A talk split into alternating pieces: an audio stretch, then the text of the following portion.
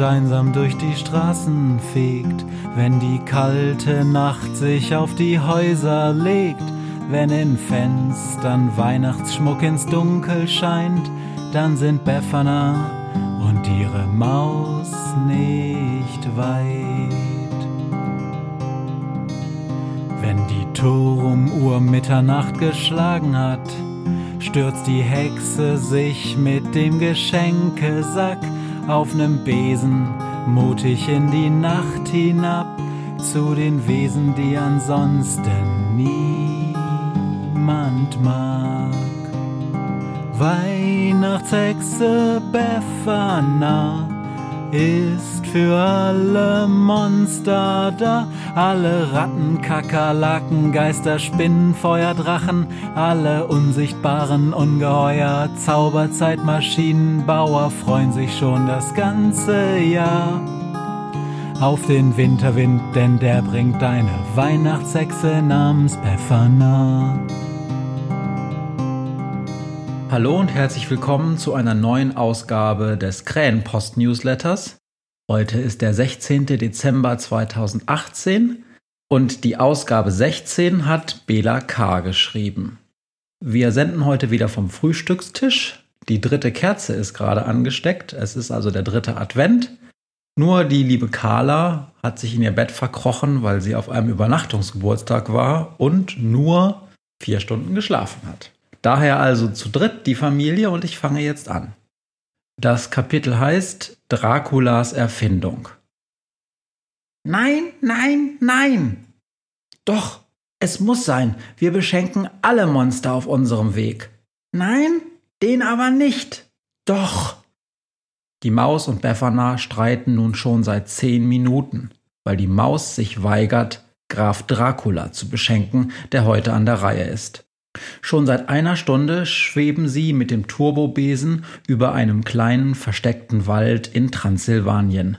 Obwohl es helllichter Tag ist, ist es dunkel an diesem Ort. Die Maus hat allerdings eine ausgeprägte Angst vor Vampiren, denn sie wurde, wie sie erzählt, als kleines Mäusekind einmal von einer Fledermaus attackiert. Dann bleib eben hier, schimpft Befana. Okay, ich komme mit, seufzt die Maus, die anscheinend keine Lust hat, den ganzen Tag irgendwo rumzusitzen und zu warten. So, alle mal herhören, ruft da Globus. Hier ist eure Vampir-Spezialausrüstung. Spezialausrüstung? fragt die Maus. Wozu brauchen wir denn eine Spezialausrüstung? Naja, meint Globus, ganz so ungefährlich sind Vampire jetzt auch wieder nicht. Heißt das, dass Dracula gefährlich ist? fragt die Maus. Naja, wenn du so fragst, ja, sagt Globus. Die Maus scheint etwas blasser zu werden. Dann erklärt Globus, dass die Spezialausrüstung eine Knoblauchzehe, eine Taschenlampe, eine kleine Ampulle mit falschem Blut und ein kleines Kreuz umfasst. Dann steckt Befana die Sachen in einen kleinen roten Rucksack. Kurz darauf stehen alle draußen vor einem großen alten Schloss. Raben fliegen krächzend am Himmel und eine große Holztür vor den Freunden öffnet sich scheinbar wie von selbst. Langsam gehen sie in das Schloss, dessen Boden mit rotem Teppich bedeckt ist. Drinnen ist es dunkel und nur durch mehrere Fenster scheint schwaches Mondlicht, obwohl es immer noch Tag ist. Eine große Pendeluhr tickt unheimlich laut und obwohl keiner es glauben kann, schlägt die Uhr zwölf. Aber, stottert die Maus, es kann doch unmöglich schon Mittag sein. Das stimmt, tönt da eine Stimme aus einem Gang neben ihnen. Es ist Mitternacht. Erschrocken drehen sie sich um und sehen im Schatten eine große Gestalt mit einem Umhang. Doch dann ist sie verschwunden. Vorsichtig schleichen die fünf in den Gang, doch sie sehen nur noch den Saum eines Umhangs, der hinter einer Ecke verschwindet. Als sie der Gestalt mit dem Umhang folgen, hören sie, wie sich das Eingangstor knarzend schließt. In dem Zimmer, in das die Gestalt gehuscht ist, scheint niemand zu sein. Vorsichtig schauen sich die Freunde in dem Zimmer um. Es ist ein uraltes Schlafzimmer mit einem großen, staubigen Doppelbett und schweren, zugezogenen Gardinen. Doch als sie neben das Doppelbett schauen, sehen sie einen dunklen, modrigen Sarg. Und noch ehe sie diesen Schreck verarbeiten können, lässt sich von der Decke eine Gestalt fallen, verwandelt sich noch im Fallen in eine riesige Fledermaus und saust aus dem Raum. Die Freunde wissen nicht, was mit ihnen geschieht, denn als sie der Gestalt folgen wollen, kommt aus dem Sarg eine Hand, die Befana stolpern lässt, die wiederum alle anderen mit sich reißt. Panisch befreit sich Befana von der Hand und kriecht so schnell wie möglich von ihr weg. Im nächsten Moment wird Befana von etwas gepackt, hochgehoben und fallen gelassen. Aber sie hört nicht auf zu fallen, sie fällt und fällt und schlägt die Augen auf. Sie alle liegen auf weißen Liegen mit kleinen Monitoren davor.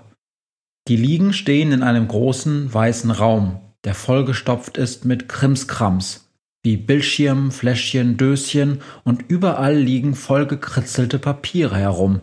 Erstaunt fragen sich die fünf, was das für ein Raum ist. Da geht eine Tür auf und eine Gestalt tritt herein. Sie trägt einen weißen Kittel, hat zusätzlich einen weißen Umhang und sehr spitze Eckzähne.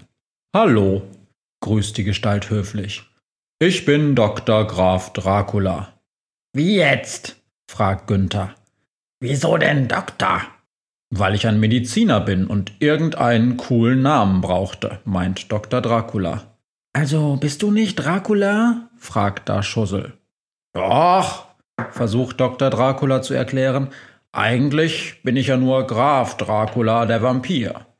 Aber ich wollte, dass mein Name so richtig professionell klingt. Aber jetzt zum Wesentlichen. Was habt ihr gesehen? Hattet ihr Angst? Äh, also wir hatten schon ein bisschen Angst, meint die Maus. Warum willst du das eigentlich wissen? Das ist ganz einfach, erklärt Dracula. Ich habe ein kleines Experiment mit euch gemacht. Als ihr hier gelandet seid, habe ich euch mit Betäubungspfeilen überwältigt und euch dann in mein ähm, Büro gebracht. Hier habe ich dann euer Gehirn an meine neueste Erfindung angeschlossen und eure Gedanken und eure Erinnerung mit Hilfe kompliziertester Technologie beeinflusst und für euch so eine angsteinflößende Szene simuliert. Das heißt, der ganze Gruselkram war alles nur am Computer erstellter Blödsinn? fragt Befana. Ganz genau, meint Dr. Dracula. Eure Maschine hier müsste sich aber eigentlich noch an die wirklichen Geschehnisse erinnern. Wozu brauchst du so eine Erfindung?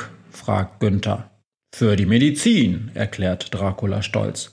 Ich mache schon seit vielen Jahren immer wieder Erfindungen, um die Medizin zu revolutionieren. Doch bisher hat es nie geklappt und deshalb ist das meine Chance.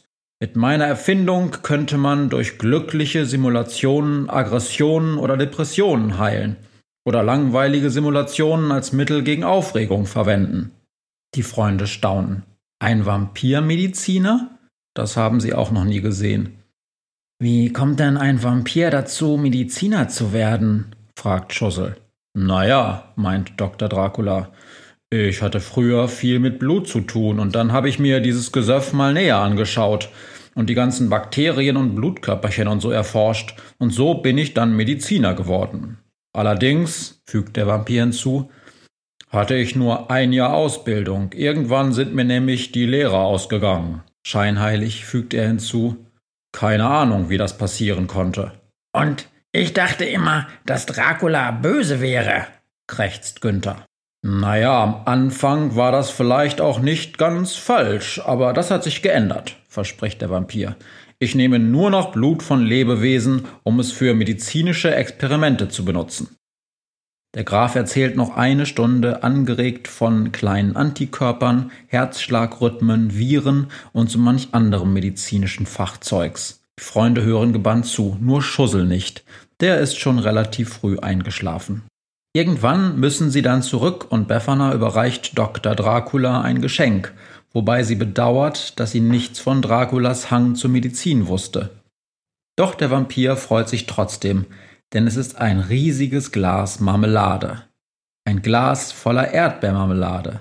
Der Vampir freut sich und probiert auch gleich ein bisschen. Dann bringt er die fünf Abenteurer noch zum Turbobesen und diese verabschieden sich von ihm. Sie wünschen ihm noch viel Glück mit seiner Erfindung und fliegen dann weiter, wobei ihnen Dracula noch ein wenig in Fledermausgestalt folgt und dann zu seinem Labor zurückkehrt, wo er noch viele herausragende medizinische Entdeckungen machen will.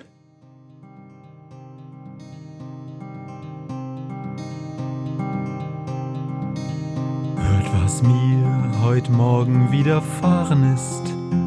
Eine Krähe sitzt auf meinem Fenstersims und sie krächzt von Weihnachtshexe Befana, die sie hoch am Himmel fliegen sah. Tausend Abenteuer hat die Hexe erlebt, wie ein Haus verschwindet, wie ein Berg erbebt, wurde im Wald verwunschen und im Fels versenkt, und doch hat sie alle reich beschenkt. Weihnachtshexe Befana ist für alle Monster da. Alle Ratten, Kakerlaken, Geister, Spinnen, Feuer, Drachen, alle unsichtbaren Ungeheuer, Zauberzeitmaschinenbauer freuen sich schon das ganze Jahr auf den Winterwind, denn der bringt deine Weihnachtshexe namens Pfeffana.